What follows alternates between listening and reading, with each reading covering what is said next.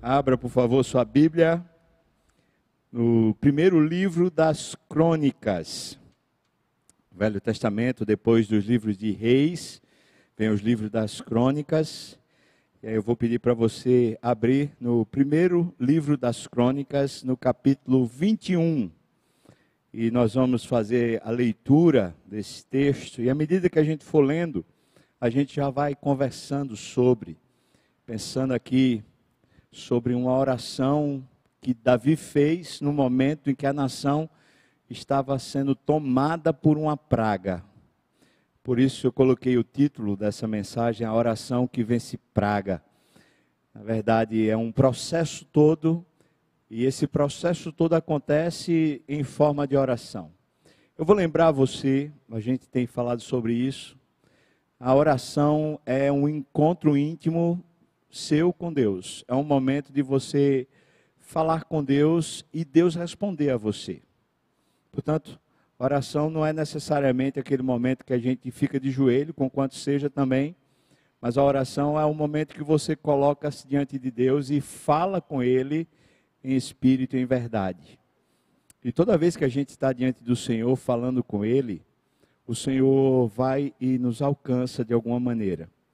Talvez agora seja um momento mais, mais necessário até para a gente orar, porque a gente está sendo impulsionado pelas circunstâncias para a gente orar. Primeiro livro das Crônicas, capítulo 21, por favor, abra a sua Bíblia e, por favor, acompanhe essa meditação enquanto a gente for lendo, tá bom? Diz assim o versículo primeiro, fala. Então, Satanás se levantou contra Israel e incitou a Davi a levantar o censo de Israel. Você olhar um, um outro texto que é correlato a esse, de 2 Samuel capítulo 24, versículo 1, o texto diz assim: Tornou a ira do Senhor a acender-se contra os israelitas, e ele, o Senhor, incitou a Davi contra eles, dizendo: Vai, levanta o censo de Israel e de Judá. O texto já começa complicado. O capítulo 21 de 1 Crônicas fala que foi Satanás. E o texto de Samuel fala que foi o Senhor. Então, finalmente, quem foi? Foi Satanás ou foi o Senhor? Na verdade, a gente crê que Deus é o Senhor de tudo. E a gente crê que até o diabo está sobre o governo de Deus. É assim que a gente crê. E essa história é a história que a gente começa a entender que antes que os eventos na Terra tomem sentido, tornem-se práticos, existem eventos que estão acontecendo no céu. E é bom a gente saber disso. O texto então está mostrando para a gente que está sendo movido através do céu uma coisa que vai acontecer na terra. E veja, se a gente abre a janela que nos é aberta lá no livro de Jó, a gente encontra Jó sendo sacudido pelo sofrimento, a partir de um diálogo entre o diabo e Jó. O diabo comparece diante de Deus e diz assim: Olha, é, Jó só é reto, íntegro, temente a Deus, porque o Senhor cobre ele de bênçãos. E Deus diz para Satanás: Olha, você pode tirar as bênçãos dele, só não tira a vida dele, mas você pode tirar até a saúde dele, tirar os bens dele, e você vai ver que ele ainda vai continuar me adorando. Isso é impressionante, porque na verdade esse diálogo entre Deus e o diabo está terminando por acontecer na terra os seus efeitos. Eu aprendo com Jó que quando Deus permite que Satanás faça alguma coisa na terra, Deus está querendo nos levar à intimidade. Quando Jó termina o seu livro, depois de ele levantar uma, uma, uma série de questões a Deus por causa do sofrimento, quando Jó termina o livro, ele termina dizendo: Senhor, eu, eu vou pôr minha boca no pó. Eu falei de coisa que eu não sabia. Ele diz: Agora eu conheço o Senhor face a face. Antes eu, eu te conhecia só de ouvir, mas agora os meus olhos te veem. Talvez esse texto, do jeito que começa, dessa maneira, como falei, meio truncada, nos ajude a pensar na possibilidade de que, na verdade, as coisas que estão acontecendo hoje na terra elas começaram lá no céu. E começaram por causa da vontade de Deus, por causa dos projetos de Deus, porque Deus, de alguma maneira, está querendo trazer não só o seu povo, mas trazer muitas das pessoas que ainda não são convertidas, trazê-las para perto do Senhor. Esse talvez seja um momento, a gente vai falar assim, um momento da Mission Day, um momento missionário de Deus alcançar a vida da gente. E através da gente também alcançar muitos que serão salvos. Para falar a verdade, irmãos, estou é, vendo algumas coisas acontecendo através de vídeos né, na internet, como por exemplo em Israel, o povo celebrando a Deus, mesmo nas suas janelas, na Espanha, na Itália e em alguns outros lugares onde supostamente o cristianismo está quase fechando as portas por causa da incredulidade, do ateísmo nações e grupos de pessoas se rendendo e se convertendo ao Senhor nesse momento, por causa do, do que está acontecendo, da praga que está acontecendo. Por isso, eu posso dizer que a, uma praga, ela começa por causa da ira do Senhor. Eu sei que isso é pesado a gente pensar nisso, mas o motivo por onde ela começa, a causa é a ira do Senhor. Eu posso usar vários textos na Bíblia para afirmar isso. Por exemplo, as pragas do Egito foram um processo de Deus, e foi a ira do Senhor. Eu posso falar a respeito dos momentos de grande tribulação que Israel sofreu, quando, por exemplo, ele estava cercado por Senaqueribe e o povo estava completamente desolado, e Ezequias vai e clama ao Senhor, e na verdade aquilo era um processo do Senhor. A gente pode falar sobre o cativeiro babilônico da mesma forma. Então deixa eu pensar aqui com você. Vocês que estão aqui também, tá? Vou pensar aqui com você. Quem é que está fazendo essa praga chamada coronavírus assolar a terra? Quem é que pode mexer com a agenda do mundo todo num só momento? Quem é que pode impedir o ir e vir das pessoas? Quem é que pode quebrar a economia de países? Quem é que pode pôr e depor governantes? Quem é que pode tirar a vida e salvar? o texto já começa manifestando que antes que uma praga aconteça na terra, existe no reino de Deus, existe nas, nessas esferas espirituais, alguma coisa que está acontecendo. E a gente pode dizer assim: esse é o momento que Deus está revelando a sua ira. Mas que poder, que majestade, que grandeza. Os aviões estão sem, sem voar praticamente. As nações estão paradas. Que poder é esse, irmãos? Que coisa estrondosa é para a gente ficar perplexo. Por um lado, eu e você que cremos em Deus, nós podemos ficar maravilhados, falando que grande Deus é o meu Deus. E por outro, a gente fica desolado, falando: Senhor, até quando vai durar a tua ira? Até quando? Mas a partir disso, a gente uma vez entendendo o que é está acontecendo na esfera espiritual, o texto começa as ações. Como foi que isso se desenrolou? Veja, disse Davi a Joabe e aos chefes do povo. Né? Deus tinha insuflado o coração de Davi através do diabo, insuflado o coração dele pela vaidade, para que Davi levantasse um censo. É isso que a gente lê no livro de Samuel. Então disse Davi a Joabe e aos chefes do povo: Ide levantai o censo de Israel desde Beceba até, bom, até Dan, e veja o que ele diz: Trazei-me a apuração para que eu saiba o seu número. Veja que a atitude de Davi é uma atitude, primeiro, egoísta, e segundo, uma atitude de ufanação.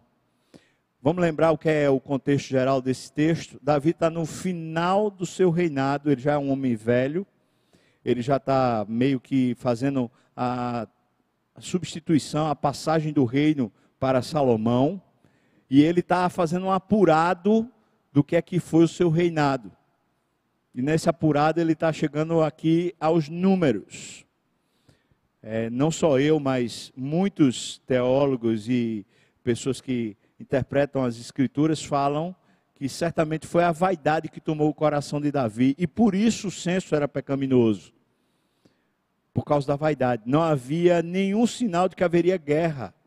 E normalmente se levantava um censo dessa natureza quando se estava em risco a fim de ir para uma guerra, para poder saber o seu poderio militar. Versículo 3. Então disse Joabe, por favor, permaneça aí com a Bíblia aberta e siga, tá bom? Então, você olha aqui na tela do seu computador. Então disse Joabe: Multiplique o Senhor teu Deus a este povo cem vezes mais. Porventura, ó rei, meu senhor, não são todos servos de meu senhor.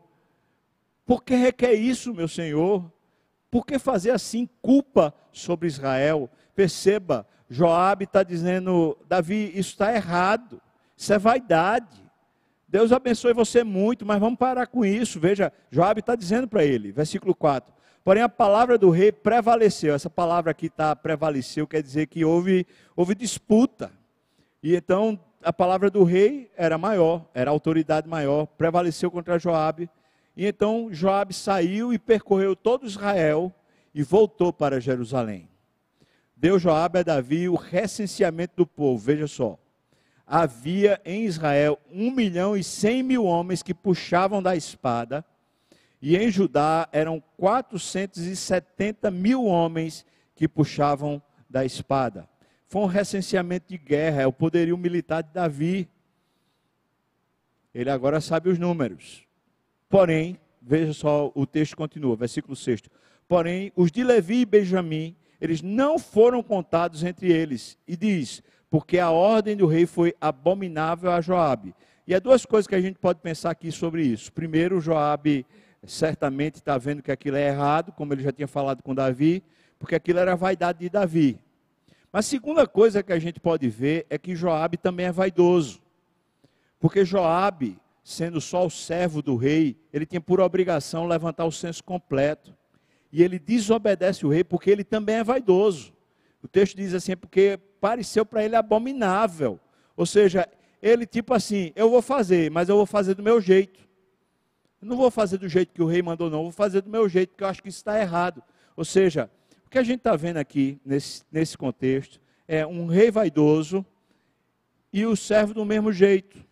Vale a pena a gente lembrar, no versículo 1, que a ira de Deus não é só contra o rei e contra o servo, mas a ira de Deus é contra os israelitas. Sabe o que está acontecendo aqui, irmãos? É que Israel começou a viver um apogeu militar, começou a viver uma glória e começou a viver uma riqueza. E eles se esqueceram do Senhor, por quê? Porque eles estavam vivendo aquele momento hum, lindo, aquele momento maravilhoso, conforto, status, poder. O que é que falta? falta nada, né? Só falta Deus. E esse é um despertamento do Senhor nesse momento da vida de Davi, nesse momento da vida do povo. Veja, um rei soberbo e um servo também soberbo. A vaidade humana é quando a gente passa a olhar para nós mesmos, os nossos próprios interesses, não Deus nem a vontade do Senhor versículo 7 e versículo 8. Veja como começa a oração de verdade, essa oração que vence praga. Tudo isso desagradou a Deus, pelo que o Senhor então feriu a Israel, diz o versículo 7. Uma vez que começou a dor a acontecer no reino, ah, uma vez que começou as pessoas a morrerem, depois a gente vai saber o número, foram 70 mil pessoas mortas. Eu quero que você faça uma comparação agora com o coronavírus, o número. O número de habitantes que a gente tem no planeta hoje é 7 bilhões e tantos milhões. E o número de pessoas que morreram no coronavírus, alguns milhares, mas não chega a 70 mil.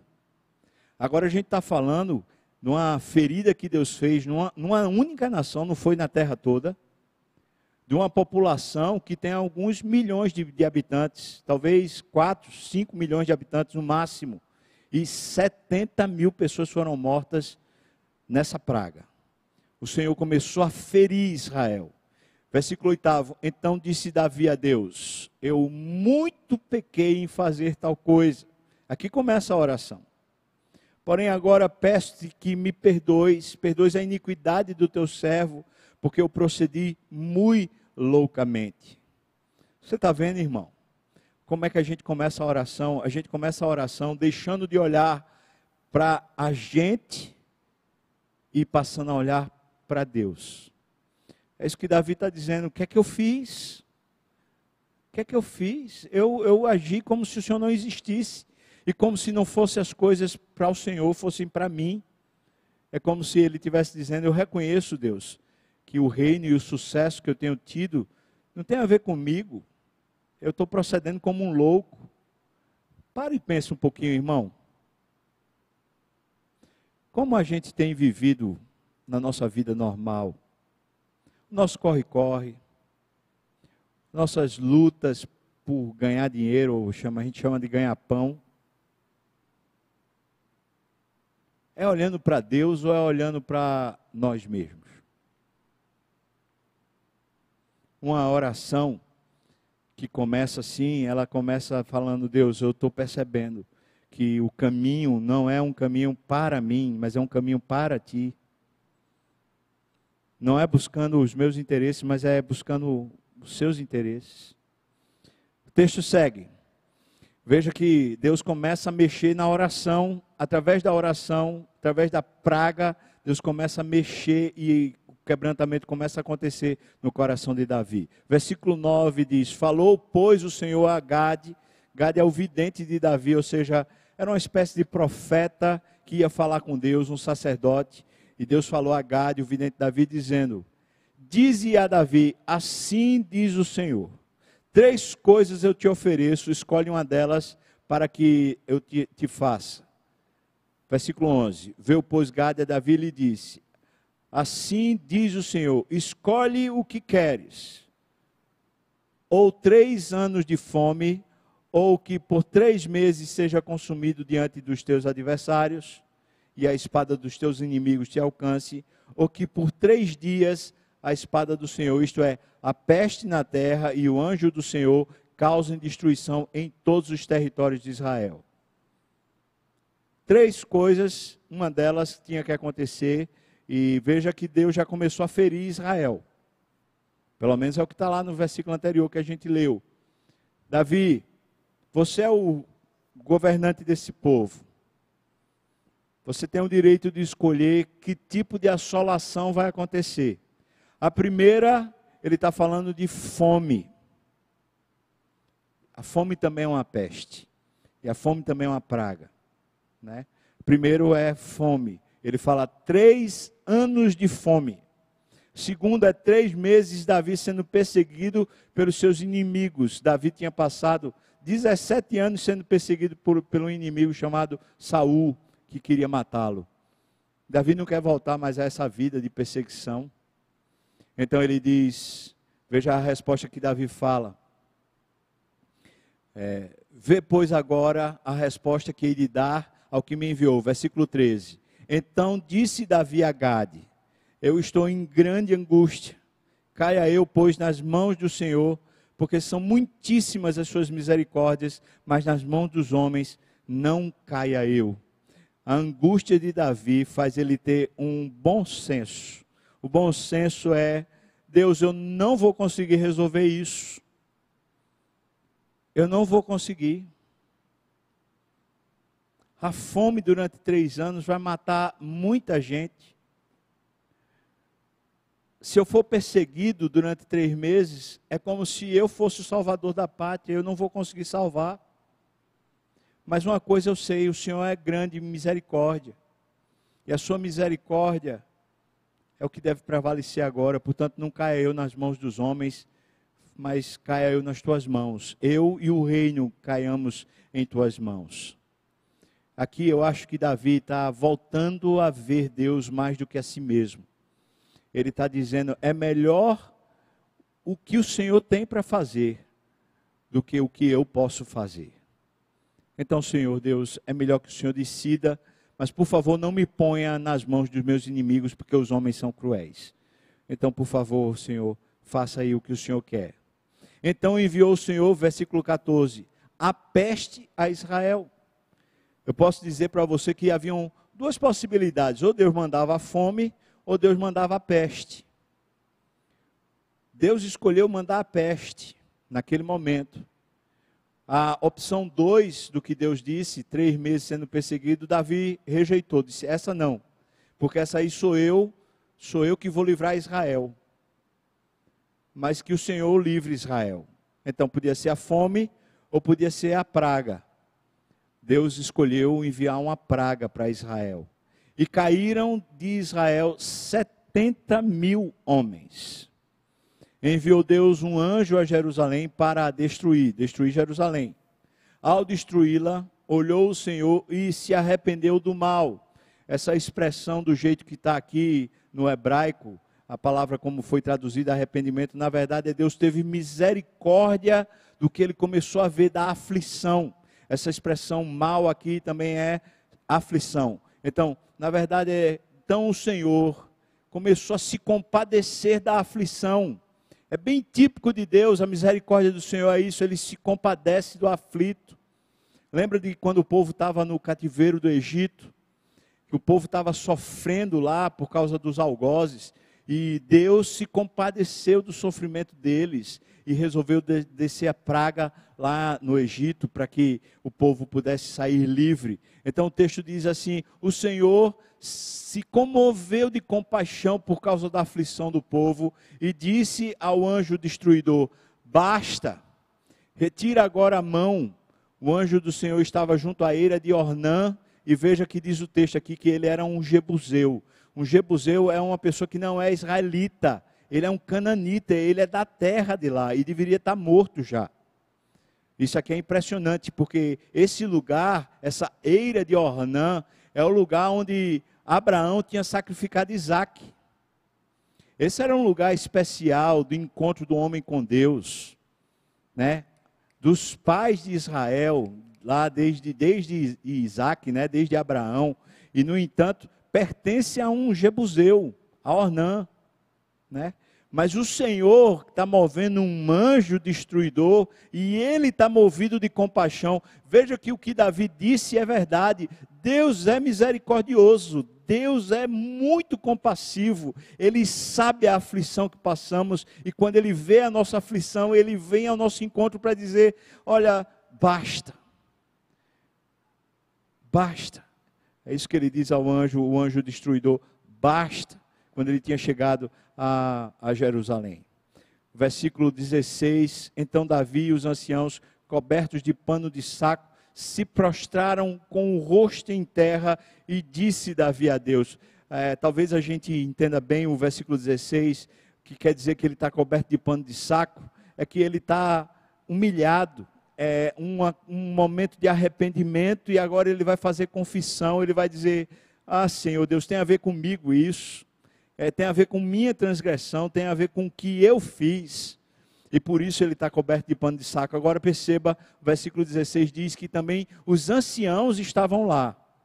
Ou seja, não se tratava apenas de Davi. É como lhes falei. Davi é movido por tudo isso, certamente ele é um homem arrogante a essa altura da vida, é, o seu servo Joabe também é um homem arrogante, mas na verdade o povo todo está precisando do corretivo, por isso a praga vai para o povo todo.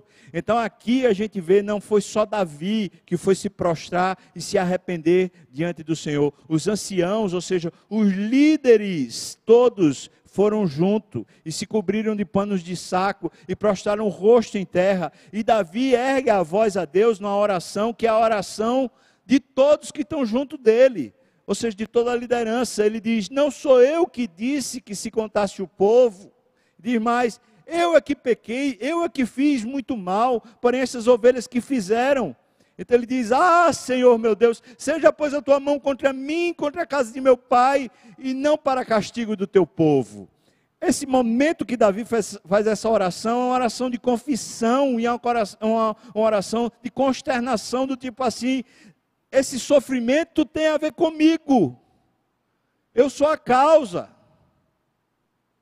Sabe, irmãos, quando a gente entende que esse processo é um processo mais espiritual do que só físico, do que só terreno, do que só uma doença.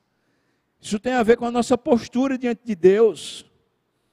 Me permita dizer, talvez Deus esteja tratando com a terra, esteja tratando muito mais o seu povo do que necessariamente os habitantes desse, dessa terra.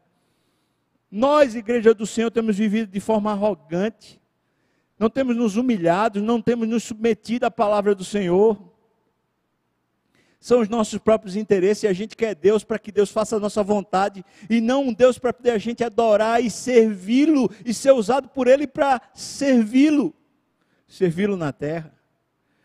Quando ele faz essa oração, ele está dizendo: Eu sei, Senhor Deus, que esse mal que assola a terra tem a ver com a minha postura, tem a ver comigo, Deixa eu perguntar a você: você consegue perceber isso também?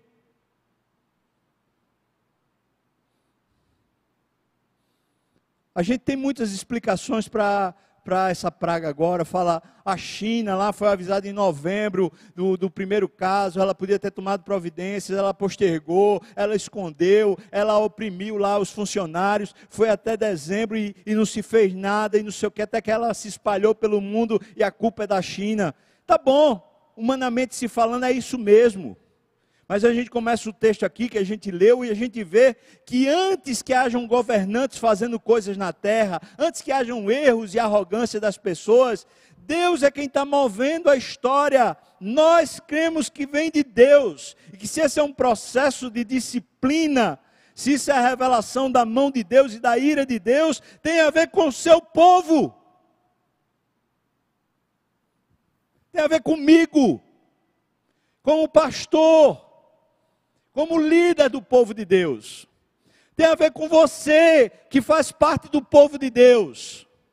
Tem a ver conosco, da gente chegar e dizer: Senhor Deus, o que é que o Senhor quer corrigir em mim?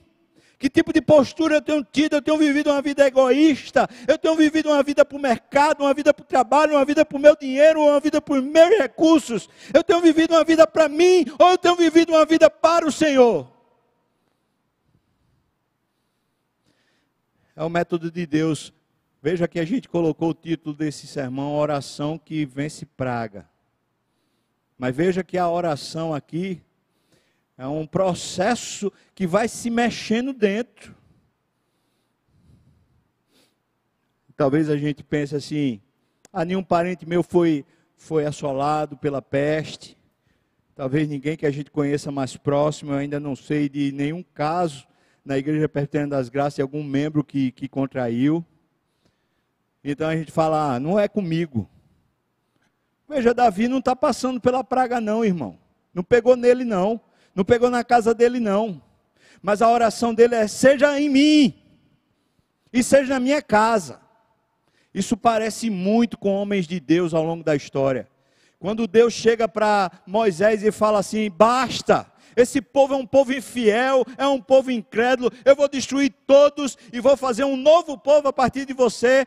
O que é que Moisés diz para Deus? Não, Senhor Deus, não faça isso. O que vão dizer os, os egípcios quando ouvirem falar que esse povo não conseguiu chegar à terra prometida, Senhor?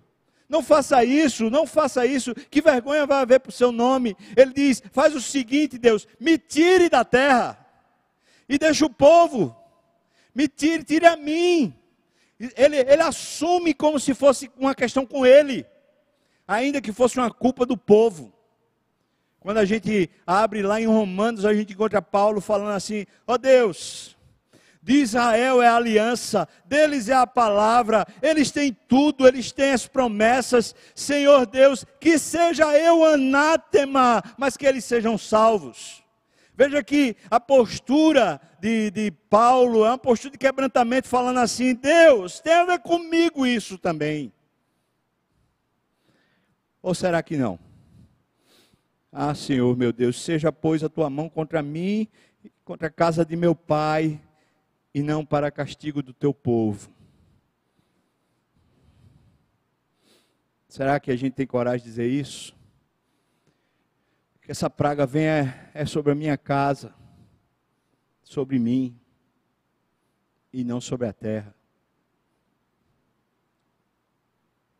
O texto continua, versículo 19 até o versículo 25. Ele começa a restaurar a postura dele. Subiu, pois, Davi, segundo a palavra de Gade, que falara em nome do Senhor. Virando-se Ornã, viu o anjo, e esconderam seus quatro filhos que estavam com ele. Era Ornã, desculpa, ora Ornã estava debulhando trigo. Você percebe como é que começa um processo de restauração? Primeiro, os olhos espirituais se abrem. O texto diz que Davi agora foi construir um altar, porque Deus disse para ele fazer um altar lá na eira de Ornã. Então ele vai para Ornã. Quando ele está chegando lá, o texto diz que Ornã já, já, já tinha visto o anjo. Não quer dizer que o anjo veio e destruiu a casa de Ornã, não, mas que ele abriu os olhos e começou a ver e entender que aquela praga que estava acontecendo, que aquela destruição vinha da mão de Deus. Ele começou a perceber de onde vinham as coisas. Ele viu o anjo. Os quatro filhos se esconderam, Ornã ficou lá ainda no lagar, ele ficou ainda debulhando o trigo. Versículo 21. Quando Davi vinha chegando a Ornã, este olhou e viu. Então perceba, ele viu o anjo, mas agora ele está vendo Davi. E quando ele vê Davi, ele sai da eira e se inclina diante de Davi com o rosto em terra. Eu acho impressionante porque isso faz parte da restauração. Ele respeita o líder. Porque o que seria natural, na hora que ele vê o anjo, uh, o texto depois a gente vai ver, ele está com a espada desembainhada, que é a peste que ele está assolando a terra. Quando ele vê o anjo, ele continua na eira. Os seus filhos é que se escondem. Quando ele vê Davi, ele corre ao encontro de Davi e ele se debruça e diz assim: Vou honrar o meu líder, vou honrar o meu rei. E saindo a eira, se inclinou diante de Davi com o rosto em terra. Disse Davi a Ornã: Dá-me este lugar da eira a fim de edificar nele um altar ao Senhor, para que cesse a praga de sobre o povo. Dá-mo pelo devido preço. Então, versículo 23.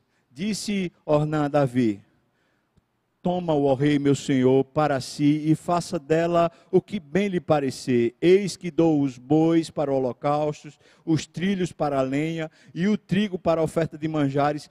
Eu dou tudo. Ornã está dizendo assim: é seu. Pode usar, use o que o senhor quiser e o que o senhor precisar, não precisa pagar nada. Impressionante a atitude de Davi, versículo 24. Tornou o rei Davi a Ornã e disse: Não, antes, pelo seu inteiro valor é que eu quero comprar, porque eu não tomarei o que é teu para o Senhor, nem oferecerei holocausto que não me custe nada. A restauração do altar, acho que passa por essas coisas. Primeiro, os olhos espirituais, a gente começar a ver Deus se movendo na terra. É por isso que eu tenho um misto no meu coração nesse momento que a gente está vivendo. Por um lado, fico consternado com o sofrimento e o abatimento e as crises que assolam a terra por causa desse momento agora e de pessoas mortas. Mas por outro, eu estou maravilhado com Deus. Que poder é esse? A mão invisível de Deus está assolando a terra e está fazendo tudo parar. Que coisa incrível, irmãos. Isso é maravilhoso. Com quanto seja para a gente ficar com a cabeça, ou melhor, com, com o rosto no pó. Veja que é primeiro os olhos espirituais são abertos, depois a gente aprende a respeitar quem precisa ser respeitado. E aí Davi também respeita o seu servo, o Jebuseu. Mas o texto diz que ele diz, diz assim: Não oferecerei holocausto que não me custe nada. Isso aqui tem sido muitas vezes mal interpretado como se fosse assim: eu preciso pagar a Deus alguma coisa. Não é isso que Davi está dizendo, não. O que ele está dizendo é: o que eu quero dar a Deus, eu quero dar alguma, alguma coisa que honre a Deus. E não simplesmente a coisa que os outros façam para Deus. Eu quero eu servi-lo. Eu. Por isso ele quer pagar. Para que não fosse simplesmente as coisas que Ornã fez, mas as coisas que ele está fazendo. Davi deu a Ornã por aquele lugar a soma de 600 ciclos de ouro. Alguns teólogos falam que ele superfaturou, supervalorizou o local e pagou acima do que era próprio. Outros falam que era mais ou menos o valor. Eu não sei entrar nesse mérito, mas o que eu sei é o seguinte: Davi está dizendo com a postura dele, eu respeito os servos, os súditos, as pessoas que estão é, debaixo da minha responsabilidade, mas sobretudo eu quero que a minha vida, o meu serviço seja significativo para Deus. Agrade a Deus. Então, deixa eu pensar aqui com você, a respeito disso, fazendo a aplicação.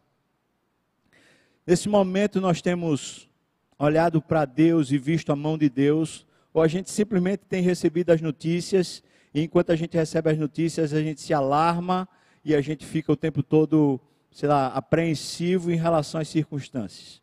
Essa é a primeira coisa. Abra os olhos, vamos abrir os olhos. Vamos pedir a Deus para abrir os nossos olhos, para a gente se maravilhar com Deus. Segunda coisa é, nesse momento de crise, a gente tem respeitado os líderes. Eu não falo só de governantes do Brasil, não, estou falando de, de tudo. A gente tem respeitado as pessoas que são dignas de respeito porque foram colocadas nessa posição pelo Senhor. Pense, as atitudes como, por exemplo, ir e vir, as atitudes de a gente parar e ficar quedado em casa, é um respeito. É um respeito aos líderes. Mas tem mais, né? não é só isso não. É, por exemplo, as decisões que foram tomadas pelo Congresso, ou tomadas pelo presidente, ou tomadas por, pelos, sei lá, os, os investidos de autoridade na área de saúde. Nós temos respeitado. Tem mais. Você que é um empregador, você tem respeitado também os, os seus servos, os seus empregados? Acho que aqui tem um, uma composição. Quando os nossos olhos espirituais estão abertos e a gente vê o mover de Deus, a gente para de se preocupar tanto com os nossos botões e a gente passa a olhar para Deus como o movedor disso tudo. Uma vez feito isso, a gente aprende a se colocar na dependência de Deus, respeitando as lideranças.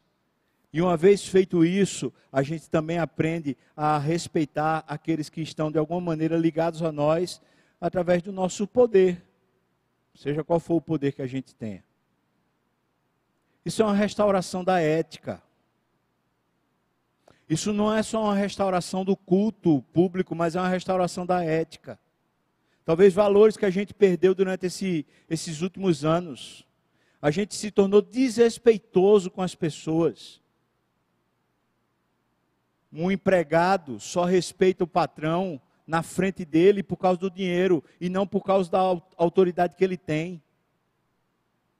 A gente só respeita governo, que é o governo que a gente é daquela ideologia. Se for de outra ideologia, a gente não respeita o governante, não. A gente não respeita mais pai, professor, pastor, a gente não respeita guarda, a gente não respeita, a gente não respeita mais quem está investido de autoridade, não. Isso é sinal do tempo que a gente tem vivido, e certamente isso é um problema grave diante de Deus. Mas do mesmo jeito, os empregadores, aqueles que têm poder, os governantes, os líderes, os pastores, não respeitam as pessoas mais frágeis, as pessoas mais débeis e as pessoas que de alguma maneira estão necessitadas deles. Ou seja, falta respeito com o próximo. Porque a gente perdeu de vista que é Deus quem move a história.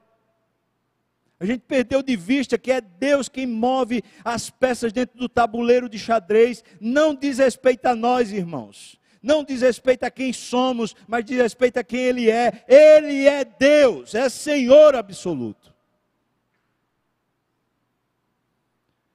Então, uma vez que o altar vai ser restaurado, veja que há um retorno à aliança. Versículo 28 até o capítulo 22, versículo 1 diz assim: Vendo Davi, naquele mesmo tempo que o Senhor lhe, lhe respondera na eira de Ornão, Jebuseu, Então ele sacrificou ali. O sacrifício é sintomático. É como se ele estivesse dizendo assim: de novo eu preciso é estar ligado ao Senhor. Naquela época, quando você sacrificava, você reconhecia que era pecador e que você queria estar próximo de Deus. Não queria Deus simplesmente como sendo alguém para resolver seus problemas, mas você quer Deus como intimidade, como amigo. Então Davi vai lá e diz: Eu estou vendo que Deus está ouvindo o que eu falo, eu estou vendo que Deus está quer, quer dado aqui junto comigo no meu sofrimento e no sofrimento do povo. Então eu preciso e quero Deus. Ele vai lá e sacrifica. O sacrifício é você dizendo: Eu preciso e quero estar com Deus de verdade. E o versículo 29 explica: O tabernáculo do Senhor, que Moisés fizera lá no deserto, e o altar do holocausto estavam naquele templo lá no alto de Gibeão. E ainda explica mais: Davi não podia ir até lá para consultar Deus, porque estava atemorizado por causa da espada do anjo do Senhor. Davi está vendo o anjo, Davi está vendo a espada do anjo, Davi está vendo o, mover de Deus, e isso faz ele ter um santo temor de Deus. Ele está dizendo: Deus, eu quero a tua intimidade, eu quero estar junto contigo, mas eu respeito o seu poder, a sua autoridade a sua soberania. Isso me faz lembrar quando Davi está trazendo a arca da aliança para Jerusalém. E quando ele pede para todos os sacerdotes colocarem as argolas e colocarem a vara e levarem nos seus ombros, diz que a cada seis passos ele sacrificava. A mesma coisa que ele faz aqui. Era como se ele estivesse dizendo para a nação toda: o que precisamos é de intimidade com Deus. E é como se ele estivesse dizendo: Deus, o Senhor é bem-vindo, pode vir, pode participar. O Senhor aqui entre nós, na sua santidade, Deus, e nós nos quedamos diante da tua santidade.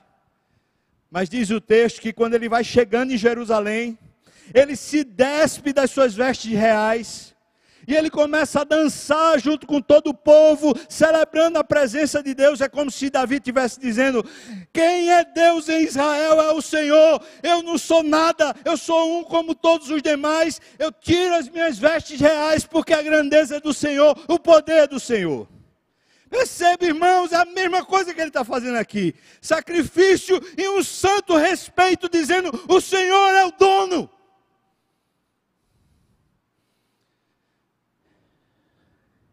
Acho que isso é o culto agradável a Deus.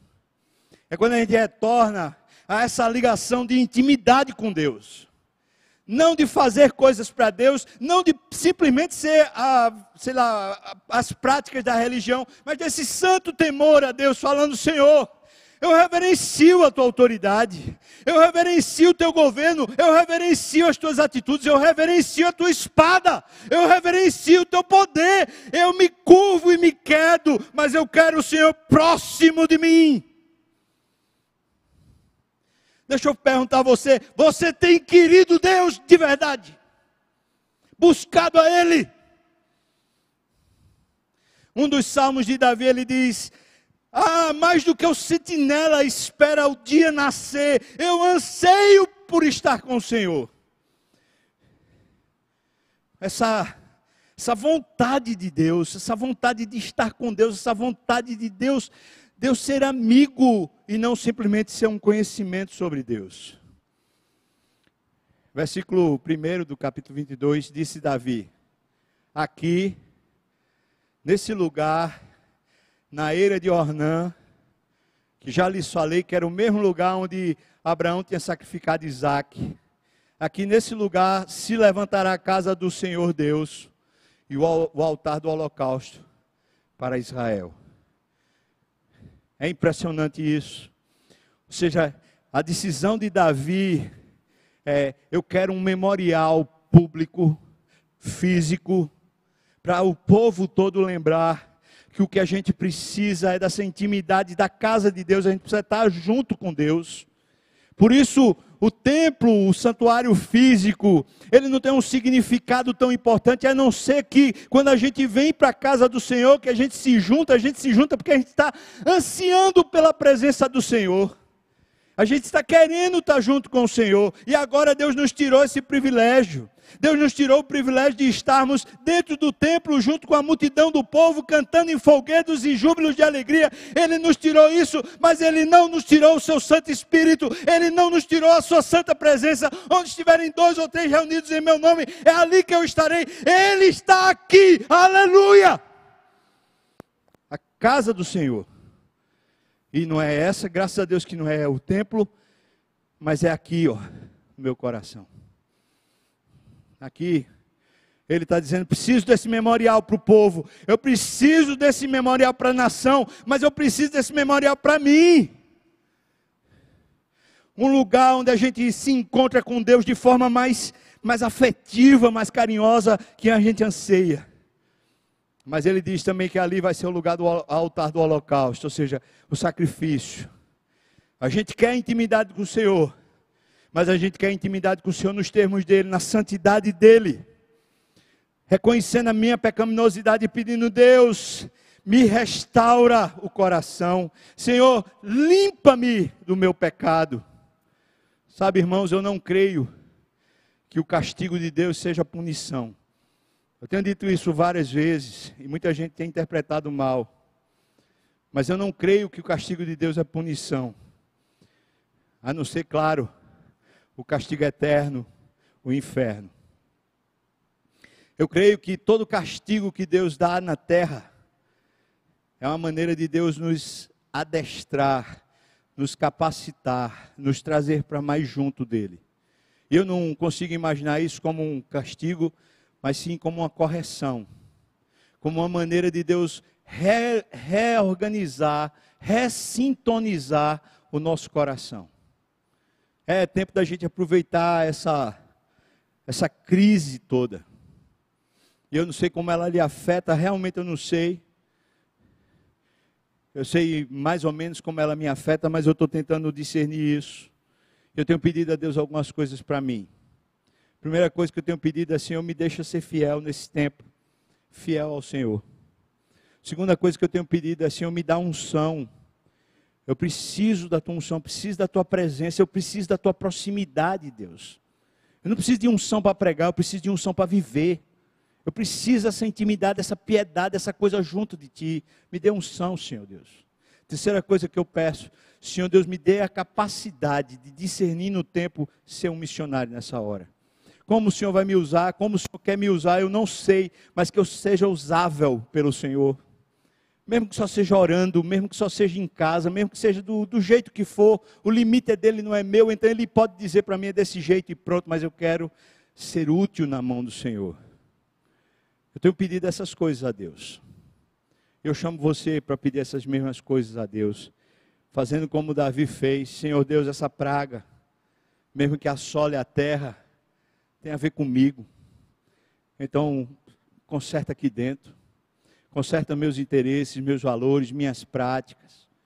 Quem sabe quando a gente volte, volte ao mundo normal. Quem sabe eu e você, você que está me ouvindo, a gente volte diferente, valorizando talvez as pessoas que a gente não dá valor, os nossos pais, os, os mais idosos, os mais aflitos, os mais necessitados. Mas não só isso, valorizando muito mais a presença do Senhor, a solitude, o tempo de oração, o tempo de leitura da palavra, o culto doméstico, algumas coisas que a gente tem de privilégio nesse momento. Que a gente volte, mas a gente volte diferente. Mais cheio de Deus, mais cheio de unção, com o coração superaquecido da presença de Deus e como missionários que servem a Deus em qualquer momento. Amém, irmãos? Amém? Vamos orar, pedir para o pessoal do louvor vir para cá, para nos dirigir em adoração. Eu vou pedir, se você quiser, fique de pé aí onde você está. Eu vou orar também. E vou impetrar a bênção e a gente vai cantar o louvor ao Senhor. Eu, eu preciso dizer isso, eu queria agradecer de coração, diante de Deus, também diante de vocês que estão me vendo, agradecer a esses irmãos todos que vieram ajudar nesse serviço ao pessoal da mídia que vocês não estão vendo, que estão aí é, por trás das câmeras. Eu vou pedir, Fabiano, mostra, mostra como é que está o auditório. por favor, para aqueles que estão em casa darem uma olhada. Olha como é que está, irmão. Está assim, ó. Está vendo aí? Está lá o diácono Marcelo, lá atrás. Está a Zélia lá atrás também. Lá em cima está a Mirelle, trabalhando lá na, na mídia. Está aqui Rodrigo no som, o pessoal do louvor, o pessoal da mídia servindo a Deus. Estamos aqui, irmãos. Cada um que veio, veio com vontade de servir a Deus, adorar a Deus e possibilitar que o culto chegue até sua casa, sobretudo chegue até o seu coração. Agradeço a Deus pela vida de todos. Louvado seja Deus por suas vidas, irmãos. Deus abençoe. Muito bom estar com vocês. 17 horas, se Deus permitir, a gente está aqui de novo para louvar o Senhor. Obrigado, Deus, por tanta benevolência, tanta misericórdia, mesmo quando nós somos pecadores e falhos, mesmo quando a praga assola a terra. Porque o Senhor é muito fiel e muito bom, muito justo e muito, muito sábio. Porque o Senhor é Deus, não há outro. Pedimos ao Senhor, meu Pai, que dê-nos unção, essa piedade, essa coisa de viver junto de Ti, fidelidade, Senhor Deus, a tuas, Tua palavra, aos Teus desígnios, aos Teus propósitos, e dá que o Senhor nos use nesse momento para abençoar aqueles que mais precisam, Pai. Livra-nos do mal, se o Senhor quiser, livra-nos de pegar esse coronavírus, a nossa casa também, mas seja feita a Tua vontade, Deus nós precisamos tanto de Ti. Então, inclina o nosso coração a temer o Teu nome e a estarmos nessa aliança contigo, Pai. Nós oramos no nome de Jesus.